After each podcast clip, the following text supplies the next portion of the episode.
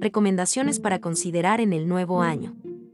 Dice una canción, un año que viene y otro que se va. ¿Cuáles son las lecciones aprendidas que nos deja este viejo año y cuáles cosas debemos considerar para el nuevo? A continuación, te compartimos algunas recomendaciones que quizás podrían ser útil para el siguiente. Cambiar el esquema de pensamientos. Cambio de mente. En cambio, dejen que el espíritu les renueve los pensamientos y las actitudes.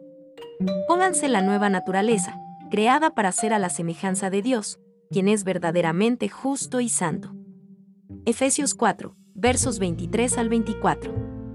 No imiten las conductas ni las costumbres de este mundo, más bien dejen que Dios los transforme en personas nuevas al cambiarles la manera de pensar. Entonces aprenderán a conocer la voluntad de Dios para ustedes, la cual es buena, agradable y perfecta.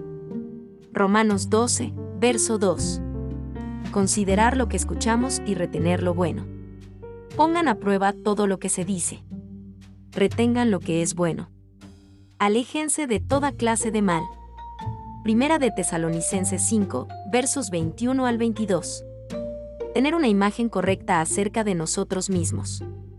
Ninguno se crea mejor de lo que realmente es. Sean realistas al evaluarse a ustedes mismos, háganlo según la medida de fe que Dios les haya dado. Romanos 12, verso 3. Dejar a un lado la falsedad y la hipocresía. No finjan amar a los demás, ámenlos de verdad. Aborrezcan lo malo. Aférrense a lo bueno.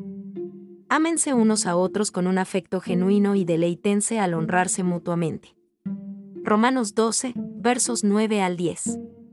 Servir al Señor con alegría y por no obligación. No sean nunca perezosos, más bien trabajen con esmero y sirvan al Señor con entusiasmo. Romanos 12, verso 11.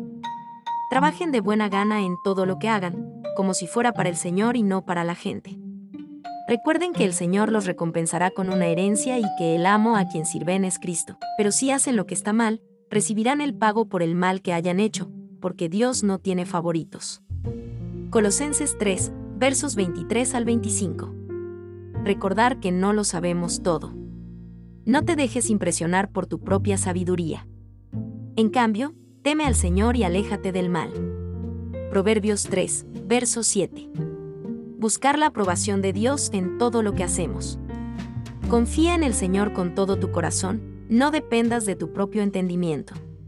Busca su voluntad en todo lo que hagas, y Él te mostrará cuál camino tomar. Proverbios 3, versos 5 al 6. Bendiciones abundantes desde mi sustento blog.